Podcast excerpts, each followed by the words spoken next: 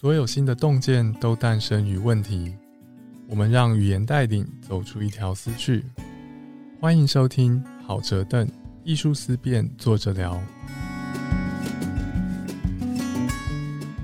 欢迎来到好折凳艺术思辨，坐着聊。我是主持人朱家安。今天我们要聊的题目是：女人拥有自己的身体吗？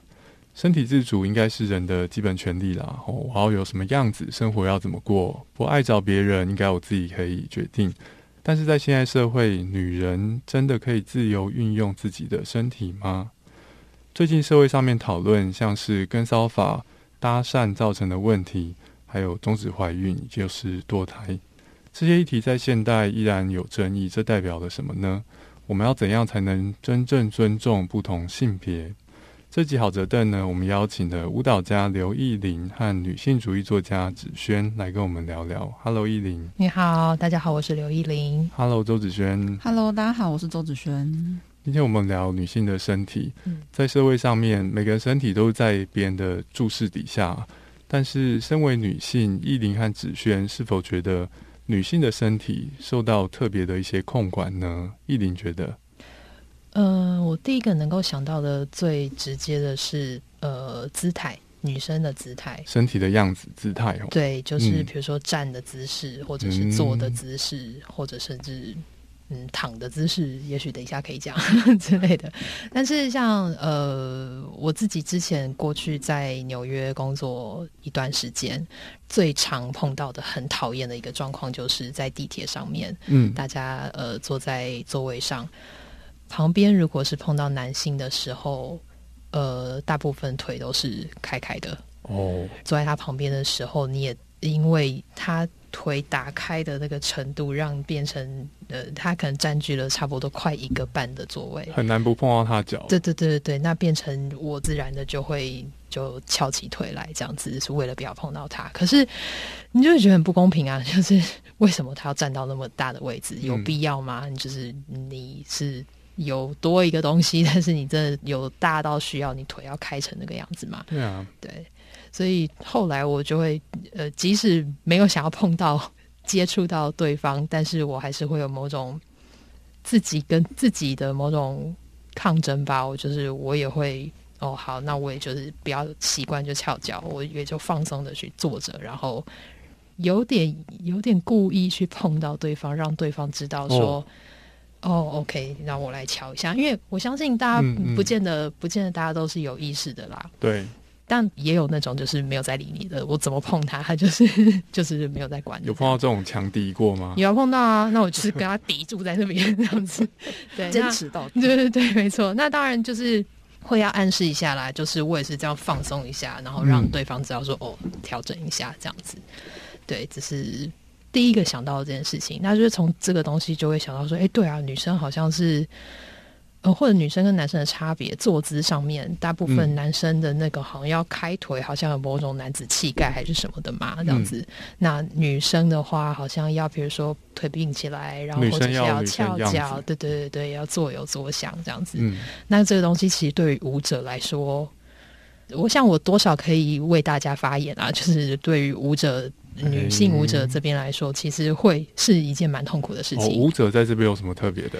就是因为我们从小训练自己的身体的肌肉，嗯，呃，也许大家可能有时候有个机会观察到舞者或者碰到舞者的时候，可能有的人会有一种印象是，哎，舞者走路好像都外八，外八哦，对，或者腿开开的这样子。那那个原因是因为我们从小训练的肌肉是要让我们。腿往外翻，因为是某种线条的，呃，线条的好看，所以所以那个腿的肌肉是要往外翻的，这样子。所以你从小练练练练十几、二十、三十年之后，你的腿自然的肌肉形成就是那样。就是应该说，你看过人家大家健身吧，那种健美先生有没有？他们的肌肉练练练到很壮的时候，他的手是合不起来的那种。嗯嗯，对不对？就是所以你会看到健美先生 或者练得很壮的人，他自然就会有那种手手合不起来，或者是胸胸口就是抵在那边这样子。嗯，所以跟我们一样，我们的身体练习外翻这个东西，然后自然的在我们生活当中，它就成为我们走路就会开始有点外八的状态。所以回到那个坐地铁这件事情。因为我其实最自然的放松的坐姿就是所谓的男生那样子腿开开的那样坐姿，所以在地铁上碰到哎，就是嗯跟我一样接近的人，但是我必须要选择腿翘起来或者关起来这件事情，这东西就会让我觉得。凭什么？嗯，因为社会对女性跟男性期待不一样嘛。对对，像依林刚刚说，舞者受到比较不一样的肌肉训练，嗯，所以是身体倾向于做的时候开腿。对，我看到网络上面讨论男性开腿，有些男性就说，可是你知道我们男性就天生胯下跟女人不太一样，嗯，这是他们说想出来作为男性开腿的理。那我们可以有理由，我们要通风啊。我们要通谁谁不喜欢肢体很打开很放松？对啊，我也需要放松。有的时候就是没有办法。为什么我我需要放松的那个就不能被允许？嗯，对我也有我的身体上的一些需求。嗯，我觉得这一题其实是预设值的不同很有趣，因为比如说像刚刚讲到说，我们每个人其实都有自己的需求。但是在公共空间的时候，可能嗯，因为女生从小受教育的关系，所以我们可能倾向于你遇到冲突或遇到嗯被挤压的时候，我们先把自己收起来。对，那要透过后面的反省，像刚艺玲讲的，后续的反省或后续很有意识的思考，你才会去做出反抗的行动。嗯，但是男性开腿这件事情，在网络上在争执或者大家讨论的时候，我觉得问题最大的一件事情就是有一群人，其实也不只是男性啦，有一些女性会觉得说，哎。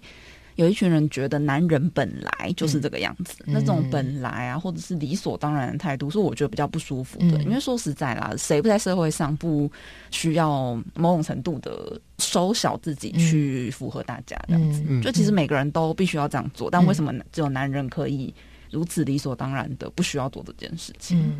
对，我相信一个人要因为放松开腿做感到舒服，他。应该也不需要真的是个舞者，受过舞蹈训练。是啊，对于所有人来说，那个就是放松的姿势。对。但是当一个社会习惯，男生做的就是放松开腿，女生做的就是脚并拢或者翘二郎腿，有个优雅的姿势。嗯。那社会就会自动想出很多的理由来辩护，说为什么男生可以那样做，为什么女生最好不要那样做。嗯。可能其中一种理由是因为男生生殖器是外露的，所以不太容易加紧。嗯。但是。我每次看到那种说法，就好像哎，我不是男的吗？你没有生殖器，就我大家发现的。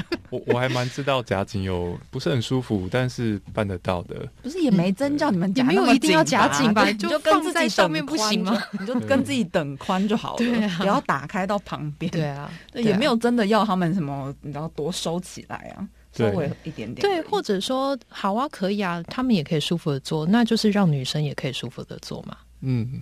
就是不要特别的去强调女性该有的坐姿是什么。嗯，我就想到一个例子啊，之前就是在网络上看到一篇文，虽然不知道是不是幻想文啦，但总之就是有一个人说他在咖啡厅看到一个穿短裙的女生腿开开对着他坐，那这个女生是不是在暗示他什么这样子？嗯，就是觉得蛮好笑的，就是对，刚好是一个反例，男性开腿好像理所当然，然后女生开腿就是不到性暗示，女生开腿要被性骚扰这样子，莫名其妙。我好像有看到那个贴文诶，他好像还有附上对方的照片哦，是吗？好，我没 发到那。拍 有空没水准，对啊，你看，我们其实偶尔也会看到男性开腿被拍下来的照片，嗯，但大部分就是拍腿嘛，甚至只拍其中一条腿，就是足以显现他是开腿的。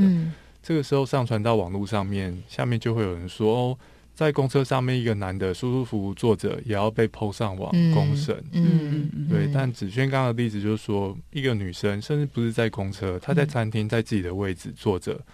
刚好对面坐了一个会偷拍邻座客人的男性，然后他就上网被性骚扰。嗯，只要女生开腿，就代表他在展露他的性欲，或者在表示他很想要，所以男生就觉得哦，好，OK，那我我可以这样子。好像所谓女生开腿这件事情，就表示告诉男生我可以。这也是另外一个差异，对吗？就是女生在社会上面，好像你随便做什么事情，很容易被社会觉得你是在展露性欲，而且社会会用负面的方式去看。对，然后所以展露性欲这件事情为什么不好？表达自己想要，为什么会对啊？为什么会觉得是负面的事情？这个正面、负面还有性别差异吗？男生展露性欲好像是很正常的事情，嗯。男生在街上看到女生都还会吹口哨的，对啊，对吗？现在这被认为是骚扰的一种方式，对，因为会让别人觉得很不舒服。对，但是对于很多男性来说，就是怎么说呢？展现我是一个正常男性或者部分男子气概的方法。嗯，面对陌生女生，就说我看你长得不错啊，吹个口哨这样子。嗯，我搭讪你是称赞，称赞你，对。然后有人抱怨搭讪就是是炫耀，没有人家真的在抱怨，好吗？对。我觉得预设值的不同在性上面真的也非常明显啊。对，因为比如说，嗯。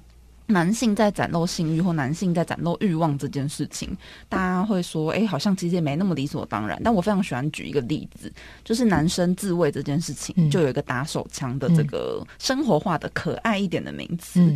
甚至在比如说九把刀电影里面，他超级喜欢拍到呃男高中生在学校打手枪的这种桥段。但你会看到任何一个台湾的这种普及作家的作品在描述女生自慰吗？没有。我们要去艺术片或者是。特定的对独立电影里面才会有。九把刀不会拍女生自慰作为一个上课好玩的事情，甚至女生自慰没有一个好玩的名词来描述这件事，没有一个词来讲，对，就要很严肃的说自慰这样子。那通常女生讲自慰，大家就觉得呃，你怎么讲这件事？这样子？对，那个预设值的不同，我觉得真的是非常非常明显的。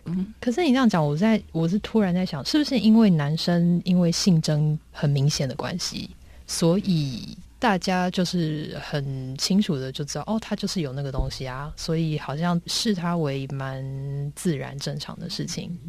你怎么去把玩它这个东西，就是大家都看得到的，比较好描述吗？那如果是这样的话，女生胸部要怎么展露？大家应该不应该有那么多意见，对不对？就我们奶头露出来很正常，我们胸部就是比较凸，对，大家意见就是这么多。对，那 就女生的乳头如果不突出的话，对大家又又是一样的。哦，你在展现 你的性欲，你在告诉我你可以，你又在暗示什么？想要的哦之类的，没有这么容易。对 对，内衣也是一种管控方式嘛。至少说，假设社会有个价值观是觉得女生一定要穿内衣比较好。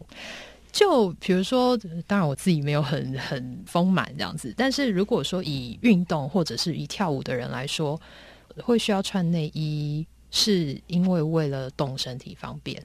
那其实我是借由我同事所知道的，啊就是同事有那种很丰满的这样子，所以他们对他们来说，他们其实很羡慕我。因为我在动的时候，我不会因为胸部而造成很大的困扰。可是对他们胸部比较丰满的人，他们必须要穿上呃运动内衣来固定住，所以在动身体的时候比较不会去影响到动作。这样，这个是以舞者或者是我猜测运动员可能也有类似的。接近的，其实可能一般的女生也会。我有一个胸部大的朋友就跟我抱怨，她真的觉得很不舒服，很麻烦。而且她说她脖子常常会酸，她如果没有穿内衣把它固定跟撑住的话，其实她的肩颈是很容易不舒服的。嗯嗯，所以可能本来内衣的发明是为了这个东西吗？还是？诶，如果以现代内衣的发明来说，其实不是。现代内衣最早以前就是那种要整个勒住的嘛，就是筋骨的，然后把整个哦，很长跟马甲一起出现的那种，把整个腰跟胸部都勒住的东西。那所以那个发明的原因，其实还是为了就是为了展现身体，对对对，好，对。但现在我们已经是。二零二二年了，我们应该是可以往前面一点进行的。对，内衣可以有更多符合他需求的功能。对，可是事实上，应该大家对于内衣这件事，女性的内衣这个东西，其实还是蛮多的遐想吧。嗯，像我觉得说，如果不是穿所谓有罩的，比较可能它质料比较材质比较薄，然后会让乳头蛮明显的这个东西，好像对呃大部分来说，还就就哦，可能不会再多讲些什么。可是你那个哦，就已经好像。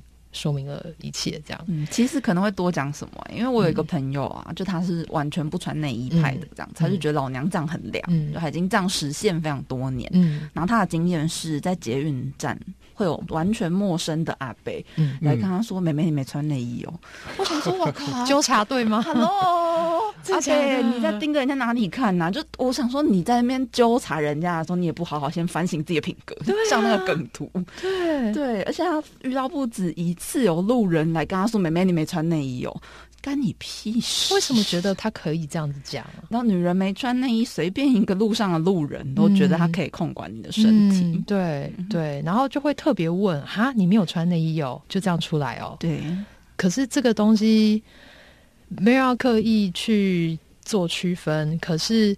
我的确觉得我在纽约路上如果没有穿有罩的内衣，我觉得比较舒服。嗯，就是如果真的要做一个经验的分享的话，我在纽约街头如果会有那样子突出或者穿比较薄的内衣的话，的确是比较 OK 的，比较没有被那么的关注。我觉得这有很明显文化差异。就我自己小时候喜欢看的那个美国的。算是那种大众肥皂剧六人行，嗯嗯然后里面的女主角就是每一个都超常不穿内衣的，嗯而且那是嗯一九九九年，，对，差不多快要三十年前的东西了。对对就是那个时候的美国人的大众剧，就是一直会看到乳头的。对然后到嗯今天的台湾，我们可能还是觉得乳头是一个不应该一直跑在外面的东西。对对对所以对我觉得文化差异确实有。对，文化差异有，然后再加上我的行业，我的行业是呃跟身体非常相关性的东西，所以在舞台上或者是呃排练，然后舞台上身体的展现是大家都知道说没有问题的，所以你要展现身体上有什么部位，然后有什么跟大家不一样的东西，等于在舞台上可以做的事情，其实是非常被接受的。那等于说我在舞台上可以做的事情，在舞台上可以展现的身体，在舞台上可以做出的动作，都是可以蛮自在的。所以，身为女性，艺玲觉得在舞台上面作为舞者，反而比在社会上面来的更自由一些。是没错。嗯这个有女性的部分，然后有嗯身为表演者的某种，很多时候你的情绪或者你的一些想法，在一般来说比较不会去诉说，嗯但是你可以透过舞台来哦诉说一些你你想要说的东西，或者是嗯你平常其实很少有机会愤怒，或者是嗯发泄一些什么东西，你可以借由舞台来展现这个部分，这样。哦甚至诠释角色。这个当然，可能演员也会有类似的东西。你平常不是这样的个性，然后但是你可能羡慕谁是怎么样的个性，但是你透过表演这个工作，可以让你有机会去体验，或者是去传达一些平常跟你不一样的状态。哦，这我还真没想过哎，因为我没有上台表演过，嗯，所以那是一个特殊的脉络，在上面我可以做一些我平常不会做的事情。嗯，当然还是在一个你知道作品的主题内容下面去做的事情，这样。但是这是我觉得身为表演者很幸福的部分，这样子。嗯，舞台表演蛮特殊的。嗯我自己最接近舞台表演的经验，应该是演讲吧。嗯对子轩来说，或许也是对。子轩觉得，身为讲者一样，在舞台或讲台上面，你会觉得自己更加自由吗？比起在一般生活当中，我觉得某种程度讲者搞不好是更不自由的嗯状况，因为大家对讲者可能有一个嗯更明确的社会期待。哦，对是你是老师来教大家的，位，对不对？嗯，对，就一方面大家都一直叫你老师老师，我每次都觉得被叫老师很对尴尬。我也是，我也是。对，我没有教过你，不要叫我老，师一。方面被叫老师有一点尬，但这个老师背后其实某种程度就大家有一些期待。那像刚刚前面讲到内衣的事情，我觉得作为一个女性讲者，如果你可能没有穿内衣在演讲，可能就会有一些不必要的麻烦吧。嗯。对，所以我猜想，就是如果本来可能没有特别要穿内衣的女性讲者，她可能为了避免这个不必要的麻烦，比如说嗯。就一样嘛，被嗯。路人问了这个跟演讲无关的问题，所以她可能就会选择说，哎、不要去遇到这样子的事。嗯不过，因为刚刚艺林讲到身体这件事，我觉得蛮有趣的。因为比如说，呃，作为一个普通的女生，然后我当然嗯运动啊，或者是舞蹈这些的经验都没有。嗯但我觉得，比如说我自己小时候是非常不喜欢运动的，嗯那现在长大了才慢慢试着跟身体和解。之后我就发现，其实嗯、很多被教育女生要做的姿势，比如说翘脚。就我的健身教练跟我说，那是绝对不要做的事情，因为会让你身体很不好的对对，让你的髋怎么样的，对，髋关节的嗯姿势不良对，然后会对对影响肌肉。对，然后所以他就教说要好好做好。那比如说，嗯呃，教练在教我深蹲的时候，他也会教说膝盖要往外这样子。就我就发现有很多这个对身体好的动作，至少教练教我的动作，其实都是跟所谓被教女生嗯该做的姿势是完全违反的相反。哦对，就你要脚打开，你要用力，对，嗯，女生要柔弱纤细，对，或不要用力。大家就会说，嗯、比如说有些人还是有刻板印象，觉得说，呃，健身就是会变成金刚芭比。Come on，我多想变金刚芭比，嗯肌肉根本没那么容易长。对啊，对好想要肌肉，是肌肉不长。对，其实我也是，我相对跟其他舞者比起来，我也是不是那么容易长肌肉的人。嗯，然后其实对这部分也是有一些比较辛苦的。但是我想要补充一个东西，因为你刚刚在讲说，在舞台上女性在舞台上是不是拥有比较多的这个？嗯嗯，我刚刚就是在想了一下，哎，那我的同事们就是男生同事这样子，其实多少还是有点存在差异性的，因为像。排练的时候跳舞嘛，大家都会流汗啊什么的。那男生就是很自然的就哦流汗就一脱，然后就是脱可以光上半身跳舞这样子，对他们来讲就一样很舒服。然后汗就在面喷啊什么的，地板弄湿啊，然后我们在旁边常会被喷到汗啊什么的。但是女生就是就不会做这样的事情。我们就算再脱，我们还是会留运动内衣在那边，甚至上有时候是有一些接触的部分。那呃，如果没有穿衣服的时候，其实又流汗很严重的话，其实会影响到很多把位或者是做动作的，因为就是卡不住嘛，就是会滑滑来滑去的这样。所以其实我们后来也会蛮有趣的，就是大学的时候就开始有发生这样的事情，所以到后来会管制男生。不可以一直脱衣服，嗯，就是你要做这些脱局动作或跟人家接触的时候，你要穿衣服。所以好像透过工作的需求性，嗯，其实可以有一些调整吧。大家对于身体的掌握吗？拥有自己身体，然后或者自己身体想要怎么样的呈现，其实可以有一些有一些调整。毕竟，如果是一个合作的活动的话。像是什么汗到处喷啊，我觉得那其实跟男性开腿有点像。嗯，就说法律没规定女生不能喷汗，但是社会礼节让女生要喷汗要承受更大压力，要美美的，不可以汗流浃背，对啊。但是女生可能比较会倾向于考虑到周遭的人的感受。嗯，对，就你从小不这样子被教育，你就算不想，你还是会有点觉得，哎呀，好像喷到人家有点不好意思。嗯，对对对。那男生就好像比较那个，所以最后会变，反而是。我们女生要讲话，嗯嗯，你把衣服给我穿起来，你没有办法 湿成，没有办法撑住。对啊，湿成那样这样子。另外一个是我们在讲，比如说举人这件事情，正好讲舞蹈动作里面，把人举起来，对，把人举起来这件事。所以大部分大家可能第一个想到，你看到托举常看到的就是男生在下面把女生抱着腰，然后举起来在空中飞来飞去这样，然后女生可以在空中做这种不同姿态啊，这样子。在我过去我在纽约的时候的舞团，呃，其实是我们舞团是非常习惯谁都可以扛谁，不管性别，不管性别，不管你的身形大小。当然，我自己在台湾刚毕业，然后进到国外去，在这个舞团刚开始的确会有点觉得，哎。哦，好不一样这样子，嗯，然后当然，因为你知道要进适应这个舞团，你也是很快的就调整自己，然后觉得，哎，对啊，可以做到。为什么我小只，我就表示我比较弱，嗯嗯，或者什么我是女生就表示我比较弱这样子。可是天生条件还是有差嘛，我当然还是没有办法去真的完全用力气，就跟男生有拥有一样的力气去做到这些东西，所以必须要去想一些技巧性的方式去做到同样的效果，这样，所以。我要讲的是，呃，在舞者这个行业，然后身体上面来说，其实女生举男生这件事情也是可以做到的，小只的人举大只的人这件事情也是可以做得到的。哦，对，所以嗯，期待吧，期待就是台湾。我未来有接触到的舞者们或者表演者们，其实就是如果可以，就是也可以有这样子的事情。我相信已经有了，只是大部分还是会有那个习惯吧，就就是男生要举女生这样，然后。女生就会觉得哦，我要减肥，不然人家举不动我。哦，然后男生可能也会怪说，哎，吃太多哦，吃太多哦什么的。这个蛮常出现的，就比如说有些大学的表演，你自己没力气好不好？肌肉练大一点，你去练大一点啊！为什么是要我吃少这样子？对，我觉得这个预设真的非常有趣。我们今天谈了很多，我觉得其实回过头来都是男生跟女生在社会教育中的那个预设的不同。对，就算职业不同，其实还是。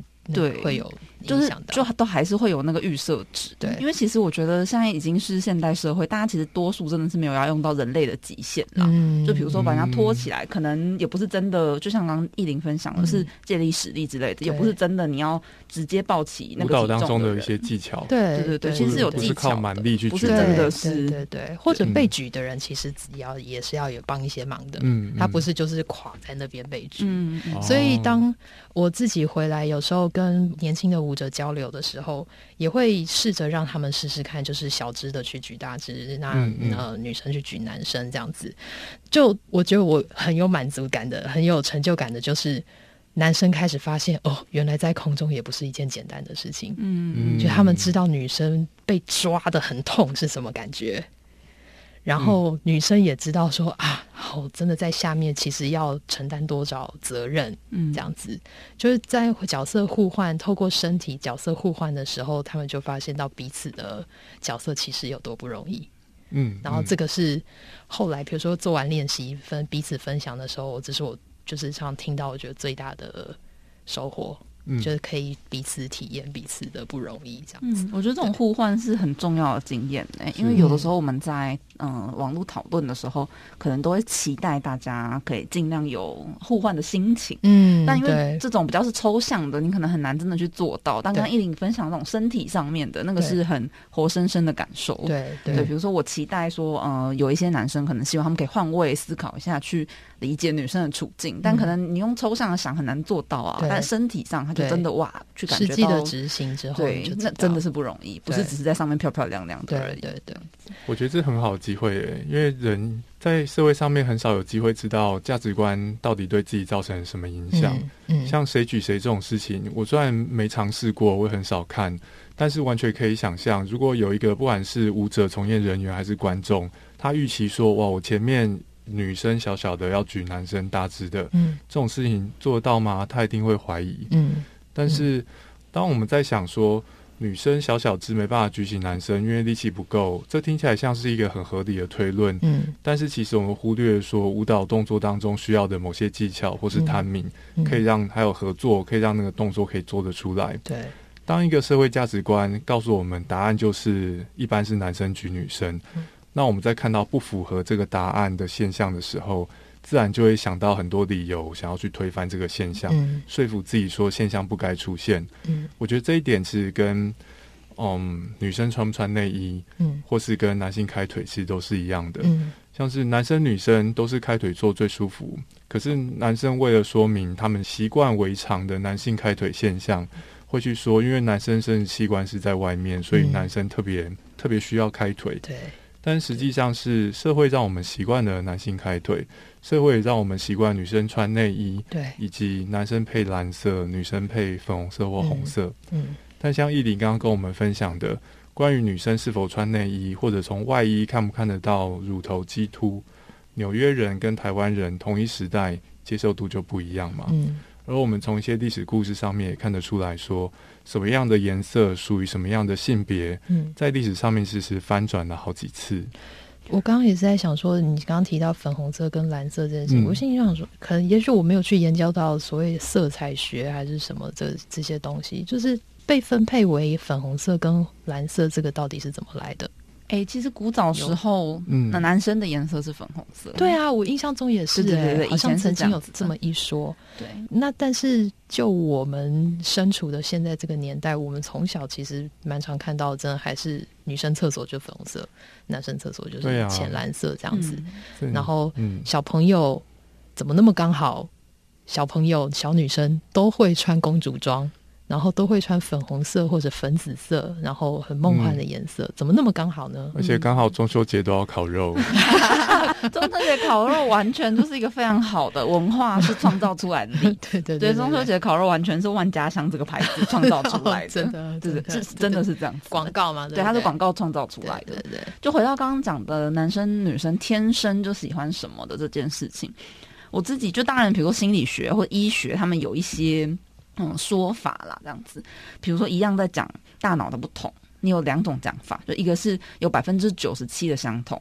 那百分之三的不同，那你到底要强调同还是不同？那其实是一种价值选择，嗯，对，或者是你想要特别去强调不同的时候，你就会去讲那些不一样的地方。嗯，那我想要强调一样的地方，我就会说有很多一样的地方。嗯，对，所以我觉得到头来，科学当然有科学的部分存在，但是到头来很多事情其实是价值观的选择，是社会的刻板印象，是社会对人的影响。嗯，对，比如说很多小朋友好像天生，嗯，小女生就喜欢洋娃娃，喜欢粉红色，但我们都没有。想过，他每天张开眼睛看到多少东西都在暗示他，你是一个女生，你要喜欢粉红色；你是一个男生，你不应该喜欢粉红色。嗯，对我自己很喜欢的一个故事，就我真的亲身经历的故事。就有一次我在买东西。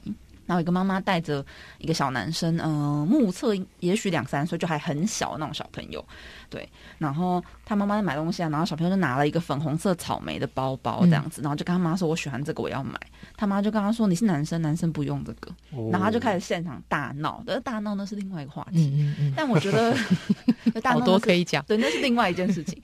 但我的意思是说，他才那么小，嗯，就。被教育你是男生，你不应该喜欢这个东西。那所以假设这个小男生长大真的成为了不喜欢粉红色也不喜欢草莓的男生，你可以说他是天生就不喜欢吗？没有吧，他两三岁他自己都不一定记得。对啊，他现在应该可能十岁了，我可能比他记得这个故事深，他本人可能都不记得了。但是你能说他真的是天生就是这样子吗？对对，或者是小女生，你从小嗯，比如说去上舞蹈课，被期待上舞蹈课的时候就要穿粉红色的芭蕾舞衣蓬。蓬裙，蓬蓬裙，对，那真的是小女生喜欢那个吗？比如说，她可能只是小朋友，只是想要去跳舞，她想要动身体，她觉得动身体好玩。对，但舞蹈教室只有卖这个颜色，对，或者是舞蹈教室就只有那个方向。对，就是小朋友都是舞衣，大部分就是都先从粉红色开始。对，那所以你真的能说他们是天生就这样子吗？我真的强烈怀疑。即使在母体里，比如说大家知道你怀的是儿子还是女儿，直接就是往对啊，买的东西或者是期待。就都会完全不一样，包括旁边人讲的话都不一样的。那你怎么能说他们天生就是这样子？这也算天生哦。在你出生之前，你的睡衣是什么颜色就已经决定了。对，在你出生前，大家的感受是什么就已经决定了。对啊，就整个家族都知道你将来是小男生还是小女生，整套房间东西都准备好，已经帮你准备好，帮你决定好了。对，但我觉得社会确实稍微有在进步。我我印象很深刻，我自己比较小，帮表弟表妹买的时候，那时候是走进去就直接分蓝色跟粉红色，店员就会立刻问你说是小男生还是女生。对，但我最近我朋友生小孩，我去帮他买礼物的时候，已经没有这样子，就那个婴儿的楼层已经是各种颜色很缤纷，然后他也没有问我男生还是女生，他就问我想找什么东西，然后我就跟他说我想要的方向是什么，这样子就已经没有再被问这一题了。我觉得社会确实有在往前走。在我短短的这个三十年生命里，就感觉到它有在变化。的确，还是需要至少十年嘛。我觉得那个这东西真的是要慢慢的、慢慢的推进。对，我觉得现在家长也许也没有以前那么坚持的。对，就也许比如说我自己朋友的小孩，假设要买草莓包包，我想他可能不会那么强烈的拒绝他儿子说。你是男生不玩这个，对，因为我朋友的小孩有一个玩偶叫 Mary，让他很爱他的 Mary，那他是儿子这样子，对，那他妈妈也不觉得有什么大不了的这样子。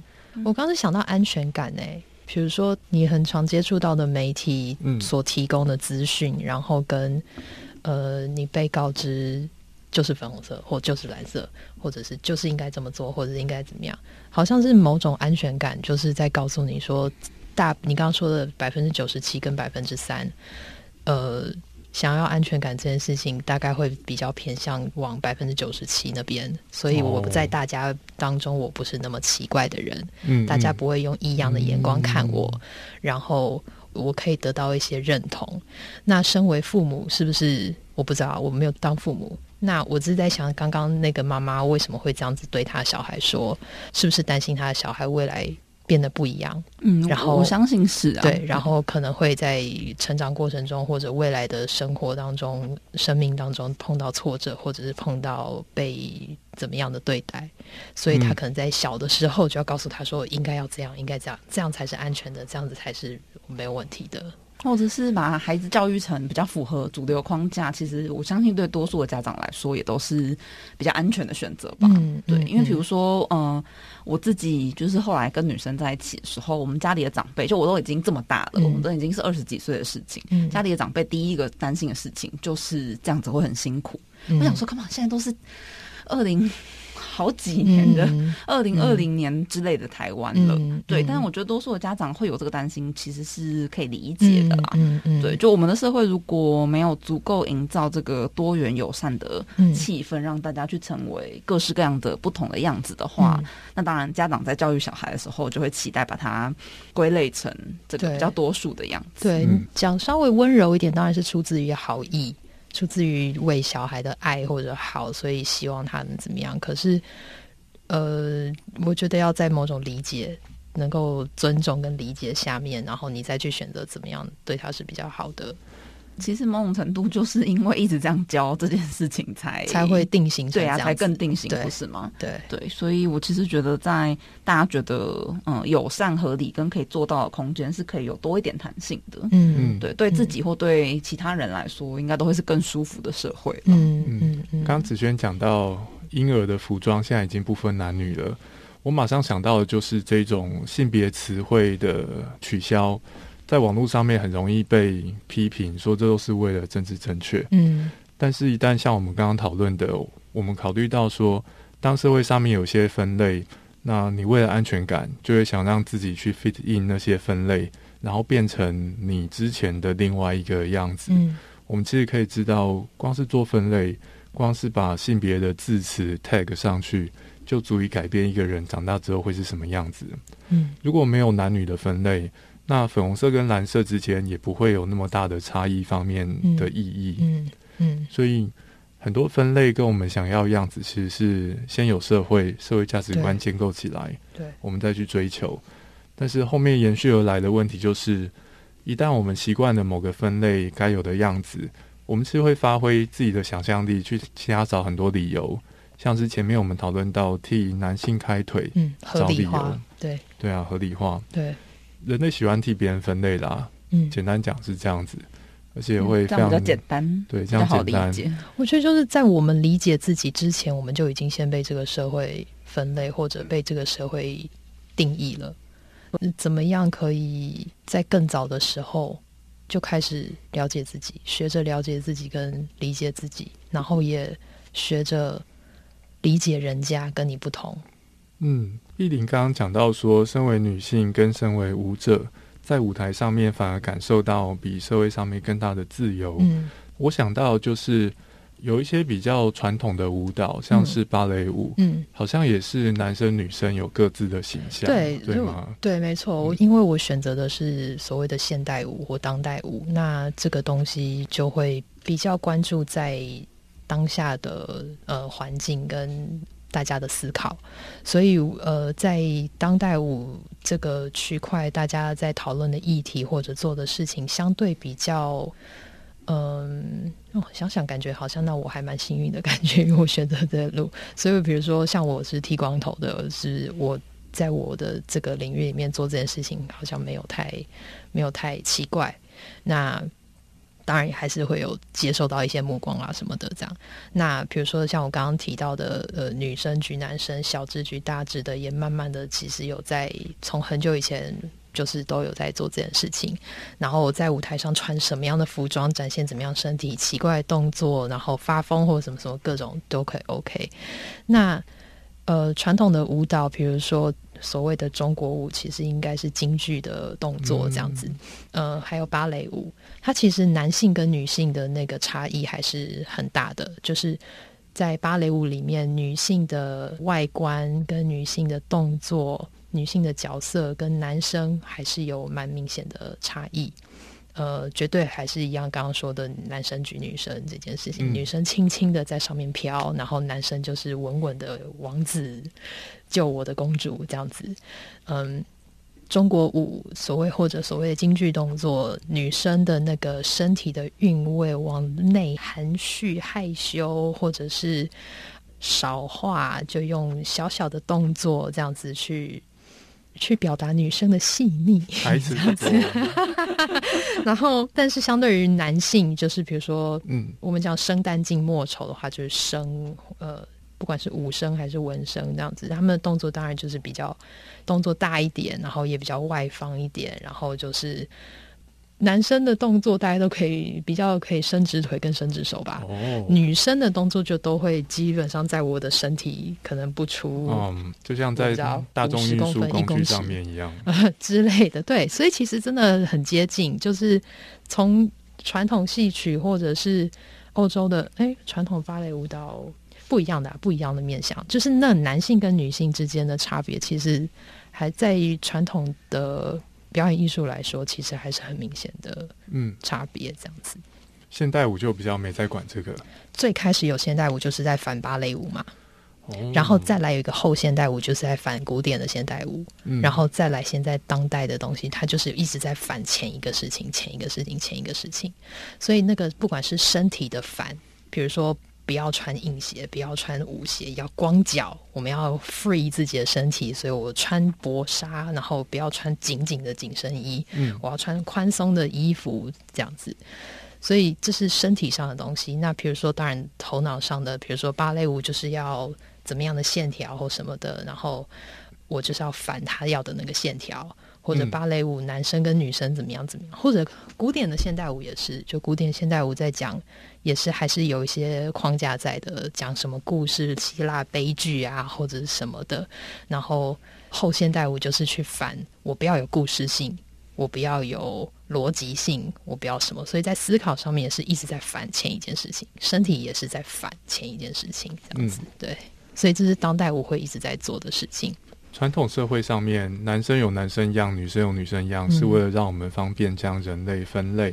对。我看到你，我要可以把你分类啦，这样我才知道你来干嘛。对，是为了我自己的安全感。对，为了我的安全，对。这种女生不像女生的样子，脚开开，对。然后像我不知道我怎么定义你对这样子。头发剃到很短，对，不好理解，嗯。让我没有安全感。嗯。然后艺林刚刚介绍现代舞跟传统舞蹈的差别，我觉得很像对得上诶、嗯，在芭蕾舞或者说中国舞里面，男生就男生，女生就女生，嗯。对不对？很好分类，对。很有安全感。对，那这好像也符合我听到的一些人对现代舞的看法，就是现代舞很难看懂、欸，嗯对。其实是反映了现代舞对于舞者可以呈现什么样子有更大的自由。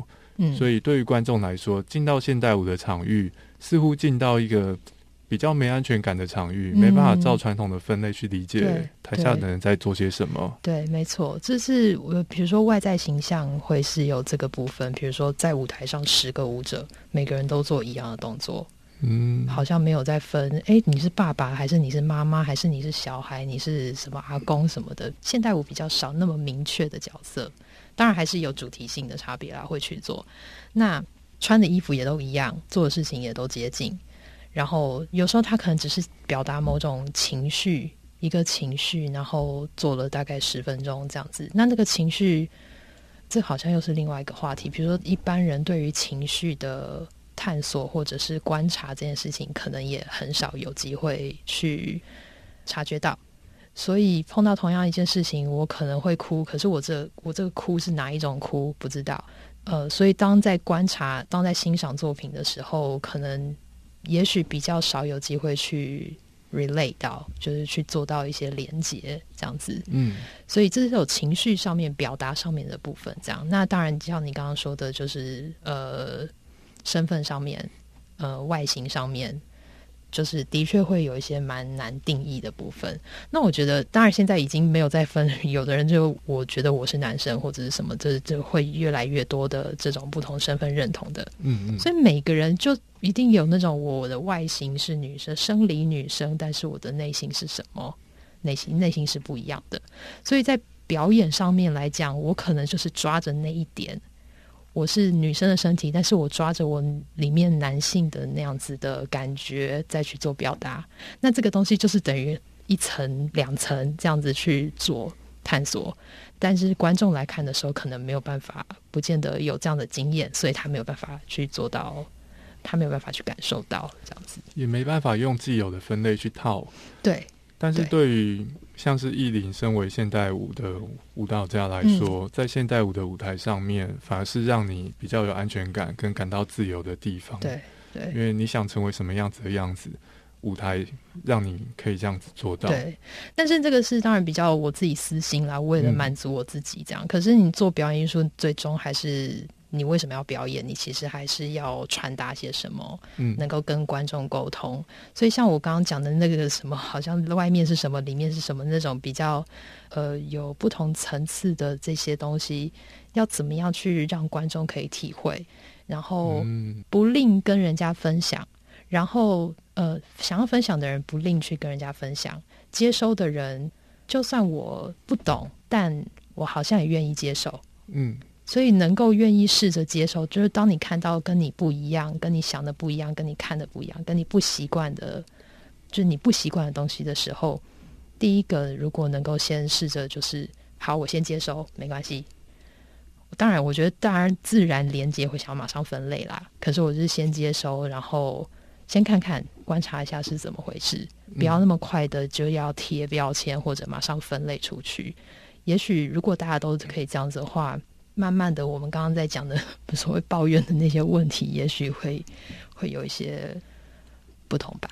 嗯，讲到分类，我想到一个很有趣的例子，嗯，就是像我们刚刚讲到很多，确实是一般社会大家习惯是要分类跟归类，让我们比较好理解，嗯，正在发生的事情或你眼前的这个人要怎么称呼。就有一次我跟长辈去吃饭呐，然后呃，长辈就看到一个短头发的服务生，那基本上就是以比如说我们刻板印象来说，可能我们年轻人会称之为 T。的这样子，但我们不知道他自我认同，但感觉上是这样子，一个头发很短的女生。然后这个长辈就偷偷的问我说：“哎，那我要叫她先生还小姐？”那你其实可以想象，长辈这样，他其实是想要有礼貌。就他不想要错成，是。对他想要尊重他的认同，然后我我就觉得长辈很可爱，因为他的问题其实是你可以理解出自他的好意跟真心跟一些困惑，对他想要尊重他，他想要知道分类怎么样比较好，我就跟他说，你又不用叫他先生小姐，你不能叫他服务生就好了吗？嗯，就其实任何一个服务生，你都不用特别称呼他先生或小姐，嗯，对。那我觉得，呃，进入现代社会有越来越多这样子的例子，大家其实可以尝试，就有的时候你不用。硬要用性别去做称谓。因为比如说，好，比如说我今天收到一封 email，那对方也不认识我嘛，第一次联络，那他也不知道我是男还是女的，那不能因为我名字看起来都是曹，对，就觉得我一定是女生，对不对？搞不好我喜欢被称为先生，那其实你就用，搞不好你命中缺什么，所以才有一堆曹。搞不好其实我是彻头彻尾的生理男，像馆长那种路线，然后只是因为名字的关系。对，对，其实是我觉得这种嗯假想其实是不一定需要有的。那你可以用称谓，比如说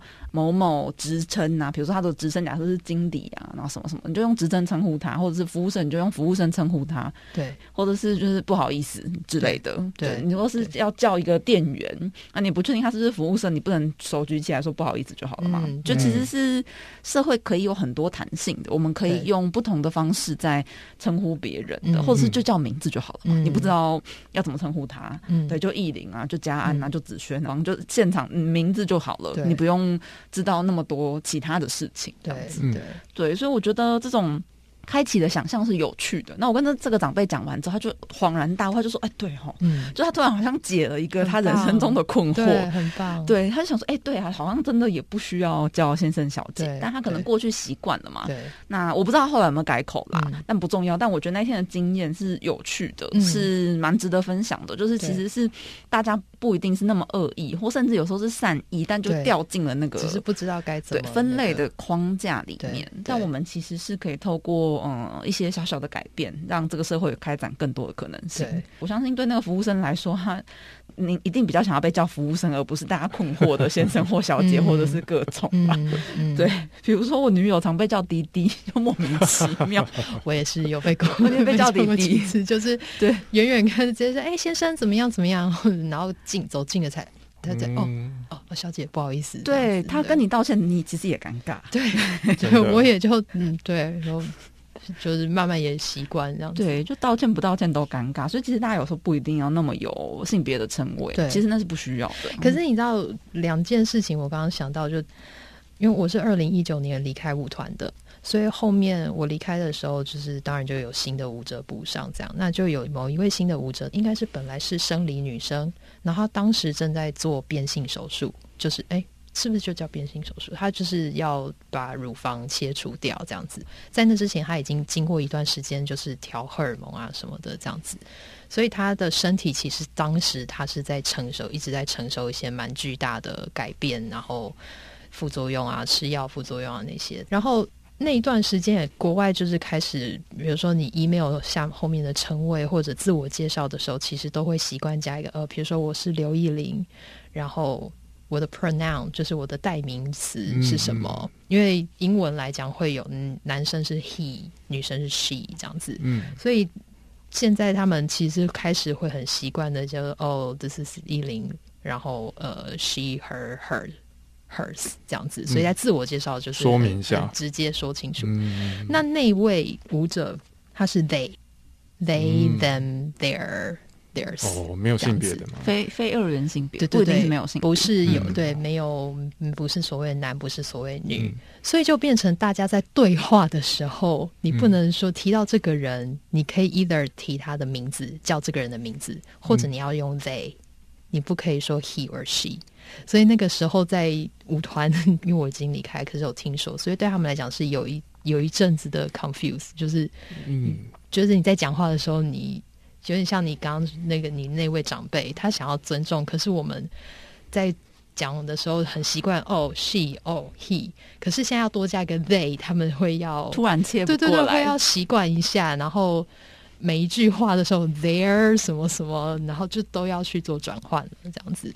那包括我自己的老板，老板也是同性恋，所以他六七十岁了，到现在的他那个时候就是同性恋的那些的分类。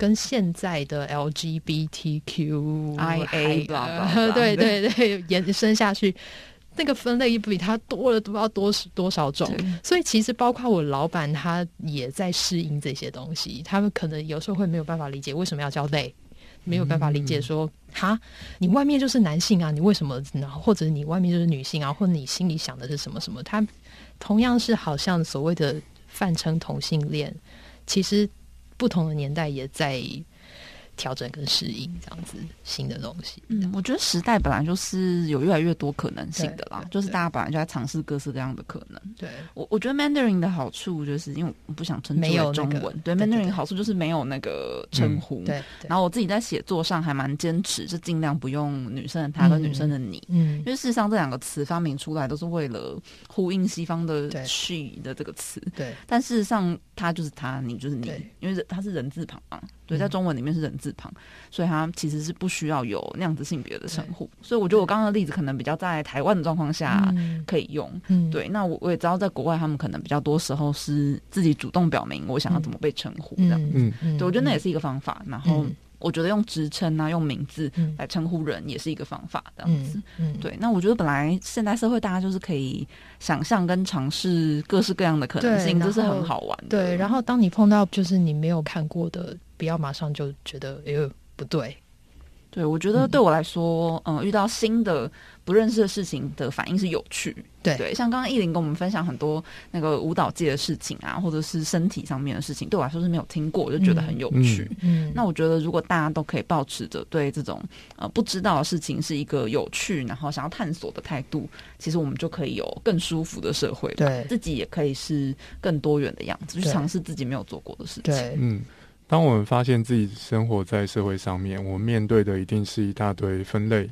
嗯因为人类需要分类才能互相合作啦。嗯但是分类是为了方便我们，而不是要指导我们如何过活。对而新的人类有可能创造出新的适合他们的分类，是我们需要去接纳跟适应的。嗯所以人类利用分类，但是不是被分类指导如何生活，嗯可能是每个人类都需要去学习的课题。嗯在社会上面，我们互相合作，延续生活，但是不是彼此干涉跟管控别人的日子该怎么过。嗯今天讨论女人拥有自己的身体吗？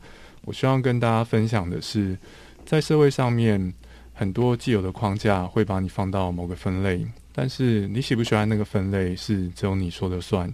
所以你自己怎么分，别人怎么分。未来的社会如果是一个大家都可以自由自在过活的社会，你其实可以想象，那个社会的分类一定跟现在的分类是大不相同的。嗯而我们如果看到那样的分类，你会觉得它像子轩说的是有趣吗？还是你会心生厌恶？这可能决定了你是一个能怎样对待跟你不一样的人的样子。但是我在想，是不是要解决的是为什么会有厌恶这件事情？嗯，就是好像再往里面挖一点，为什么你碰到你不习惯的事情，就会先是否定，然后跟厌恶。我目前能想到的还是那个所谓的安全感吧。嗯，一种害怕，对你害怕自己变得跟别人不一样，未知事物的害怕，对或者现在分类太多，哎呀，我要去哪里？对那个班上有六个小圈圈，我不知道要进入哪一个，哦觉得困惑这。很具体。对，那我的好朋友如果是在那边，那我我跟他不一样，这样我会不会没有朋友，或者这样我会不会被讨厌之类的？会不会我选了这里，结果大家都离开这里，只剩我一个，对那种担心的不感觉，知道自己可以怎么办，这样。这点蛮有趣的。我们会对无法分类的东西感到厌恶、害怕，或是丧失安全感，其实是因为我们需要是群体的一员。嗯，对。但是如果我们都是群体的一员，我们能不能接受其他人跟我想的不一样？嗯，如果不能的话，那这个群体好像注定是没有办法让大家自由自在过活的群体，嗯因为我们对我无法想象的样子是很不包容的。做人真的困难哦，对，人类社会很困难啊，真的。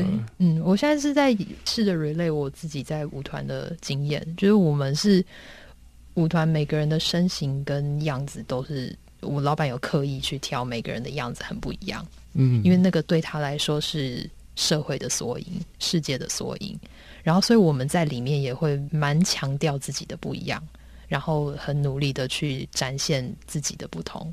然后把自己的不同带进这个作品里面，带进这个团体里面，然后同时也知道彼此都是很不一样的，然后 admire 彼此的不一样，然后所以可以大家一起把这件事情做好。所以刚刚嘉安提到的那个合作这件事情，所以就是分类，OK，我被分类，或者我有什么特色，然后可以大家一起怎么合作，然后欣赏彼此的不同，然后一起合作。完成一些事情，也许是某种可以努力的方向。嗯，一个社会要自由，我们必须用自由的心态对待其他人啊，要可以包容自己无法想象的、意料之外的分类的新的样子。嗯，这一集好折凳呢，讨论身体，但是我们其实不只讨论女人的身体，讨论社会上面所有人被如何分类。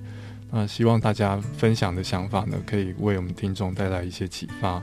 那听众们听的，如果有任何的心得，也欢迎在呃星星栏位给我们一些 comment。嗯，啊，今天非常感谢意林，也谢谢子轩，谢谢，谢谢大家，拜拜，拜拜。